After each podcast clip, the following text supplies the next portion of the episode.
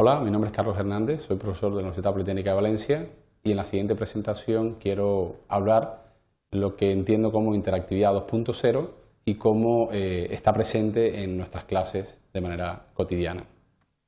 Para ello he preparado la siguiente presentación cuyo objetivo fundamental es presentar qué entiendo por interactividad en la educación en un contexto del siglo XXI, en un contexto de la sociedad de la información y el conocimiento, presentando los siguientes eh, contenidos conceptuales para ello. ¿Qué entiendo o qué se entiende por interactividad 2.0? ¿Qué es un nativo digital y cómo se relaciona con el aprendizaje 2.0 social? Y por último, ¿qué beneficios tienen todas estas nuevas tendencias, este nuevo paradigma de interactividad en el aula para la educación? Eh, usando quizás una nomenclatura actual, me gustaría decir que ese modelo tradicional de aprendizaje, donde el maestro o maestra eh, en una pizarra van escribiendo los diferentes contenidos que van aprendiendo sus alumnos y que mediante preguntas eh, y respuestas va sabiendo cómo va calando en el colectivo, pues llamaríamos la típica interactividad o la interactividad tradicional con la que muchos hemos estudiado, que sería algo así como una interactividad de uno a muchos o interactividad 1.0. Seguramente que habrá podido constatar desde su época de estudiante, si es un docente que visualiza el vídeo, hasta su impartición de la última clase en la actualidad, que eh, los medios tecnológicos que hemos tenido a nuestra disposición en las aulas han ido cambiando de forma bastante rápida en el tiempo. Esto es, hemos tenido la clásica pizarra de tiza,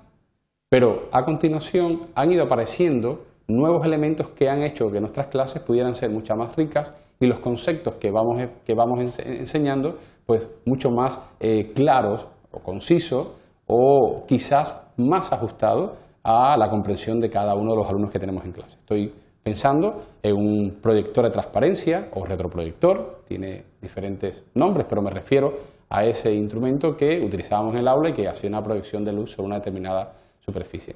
¿Qué nos permitía este proyector? Seguramente que habrá estudiado con estas técnicas y es posible que también lo haya utilizado, pues permitía crear contenidos utilizando un rotulador y un acetato y proyectar pues, fórmulas, desarrollos matemáticos, conceptos, extractos de piezas, de textos que podía poner en función de su docencia, evidentemente, pues para ampliar aquello que estaba diciendo o incluso aquello que iba a escribir en la clase. Evidentemente, si, pasaba el tiempo y tenía que actualizar el concepto, la fórmula, la expresión, la variable, etcétera, pues utilizando un determinado disolvente, pues se podía borrar parte de la transparencia y volver a reescribir sobre ella, o quizás escribir una nueva. Eso ha funcionado, eso ha sido realmente muy interesante para la labor docente porque, como comentaba, pues ha permitido ilustrar de, diversas maneras, utilizando gráficos, utilizando pues, esquemas, eh, pues ha permitido evidentemente hacer mucho más fácil la comprensión de los conceptos. Pero evidentemente los cambios no se han quedado ahí y ha aparecido pues quizás la tecnología digital en el aula. Estoy pensando en un ordenador, por ejemplo, en una computadora que hace acto de presencia en la clase y que permite hacer cosas mucho más interesantes. Debo decir antes de continuar que la aparición de estas tecnologías educativas, permítanse decirlo así, no son un elemento que sustituye para nada al profesor ni nada por el estilo, sino simplemente son herramientas, o así tienen que ser vistas siempre, herramientas que apoyan que, facilitan, que posibilitan pues ese proceso docente educativo que tiene lugar en el aula. Siempre hay que verlas como herramientas. Bueno, pues quizás ha aparecido un elemento digital en los años 80, en los años 90, que es el ordenador. ¿Y qué ha permitido? Pues ha permitido que quizás esas mismas transparencias que antes se hacían en un formato de, de un acetato, pues ahora sea una diapositiva o una filmina, depende cómo le llame y tal, que haciendo uso de un programa PowerPoint, por ejemplo, de Microsoft, pues permitía proyectar los contenidos en, la, en una determinada parte del aula. ¿Para qué servía esto? Para, para, lo mismo que se hacía en el caso anterior, pues para ilustrar conceptos, para resumir fórmulas, procedimientos, teoremas, corolarios y tal. Evidentemente es el profesor en el que cada momento tiene que elegir la forma en que se presentan esos conocimientos y cómo los contenidos de su asignatura se adecúan al uso de esa tecnología que dispone en ese momento en la clase. Por ejemplo, la información que estaba en ese ordenador pues se visualiza haciendo uso de un proyector. Pero no, se ha quedado ahí, evidentemente. Es posible que haya tenido experiencias formativas usando una pizarra digital interactiva o utilizando otros, otras herramientas o, o dispositivos de entrada-salida de información que sirven un poco para el mismo fin. Bueno, pues esa tecnología educativa que hace acto de presencia y que está en constante desarrollo, pues seguramente que permite o posibilita que el, proceso de enseñanza sea evidentemente diferente.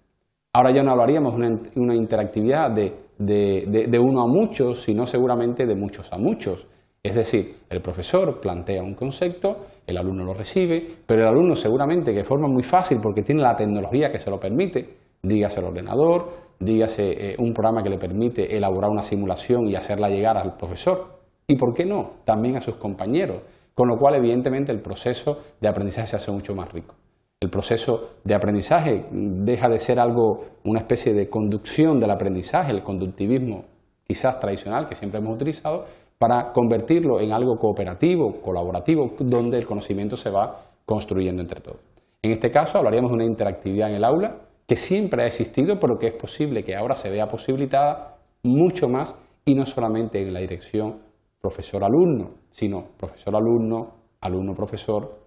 alumno-alumno. También, evidentemente, podríamos dar acceso a esa aula a través de estas tecnologías de la sociedad de la información a un colega que pueda estar en otro sitio, a un alumno que pueda estar en otro colegio, en otra aula. Es decir, todo queda un poco a la imaginación, al, buen hacer y, saber del profesor para que lo más importante, que es de lo que se trata, de que aprendan sus contenidos, lo hagan con la forma, de la forma más eficiente, de la forma más amplia, más entretenida y de mayor utilidad para ellos. En el caso de España, desde hace ya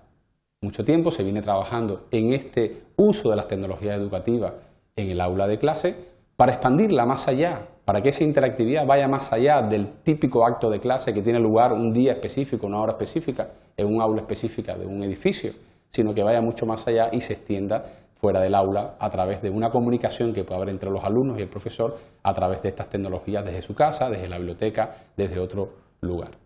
En el caso de España, como comentaba, ha ido teniendo en, función de, la época, en función de, las diferentes estrategias del Ministerio de Educación correspondiente, diferentes nombres. En la actualidad, el nombre es Escuela 2.0, lo que intenta es garantizar un aprendizaje 2.0 social, una interactividad 2.0 social, etcétera, haciendo uso de las tecnologías. Como comentaba, siempre como herramienta. En estos momentos eh, se está realizando una revisión de este programa para ajustarlo y adaptarlo a las condiciones actuales y que evidentemente siempre eh, es recomendable que sea así, puesto que el paradigma educativo, las nuevas competencias que se les exigen a nuestros alumnos en los diferentes niveles de enseñanza, pues también va cambiando en el tiempo. Le invito que si lo tiene bien, entre en la página del Ministerio de Educación de España para que vea en qué consiste el programa 2.0 y las, eh, las la, información relacionada con el mismo, todos los documentos de consulta que están a su disposición, los foros que están relacionados con este aspecto tan importante de la formación, etc. Posible que cuando entre a la página web, evidentemente, el aspecto o las noticias vayan cambiando, pero grosso modo este es un poco el carácter principal de, eh, la página. Pues le invito a que, navegue por esa página web y vaya buscando toda aquella información que tanto usted como los alumnos, incluso, incluso diría un poco más, padres o familiares de estos alumnos pues se vean eh, más unidos a la escuela, dado que esta interactividad, como comentaba, no se queda o no se circunscribe a las cuatro paredes que pueda tener el aula durante un día específico de la semana.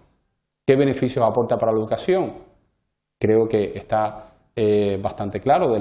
de las palabras anteriores, pero sería que permite, evidentemente, apoyar ese proceso de aprendizaje, facilita la colaboración, facilita la puesta al día evidentemente, de ese conocimiento e incluso facilitar la tutoría, el seguimiento que hacemos de nuestros alumnos en un aprendizaje que, como comentaba, propio del siglo XXI, se puede expandir más allá del aula y del tiempo de la clase.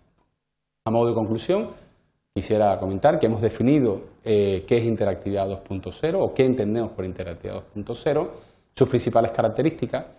porque un nativo digital es decir, un chico joven, un chico, chica joven que está acostumbrado a trabajar con videoconsola y de ordenador y tal, llega a nuestra aula, pensemos que saben utilizar estos medios para, para transformar la información en conocimiento, pues no es realmente así. Con lo cual es una competencia más que habrá que desarrollar con nuestros alumnos. Una competencia digital, una competencia de interactividad en un nuevo contexto. Un aprendizaje en un nuevo contexto que llamaremos social o 2.0, que es un poco como ahora se suele etiquetar que consideramos, como comentaba, siempre que se vea como una herramienta más toda esta tecnología, una herramienta que va a permitir que aprendamos, evidentemente, de manera mucho más eficiente y mucho más eh, útil en la clase. Por último, toda la información está eh, referenciada en la página del Ministerio de Educación, Cultura y Deporte del Gobierno de España que le invito a que visiten. Muchas gracias.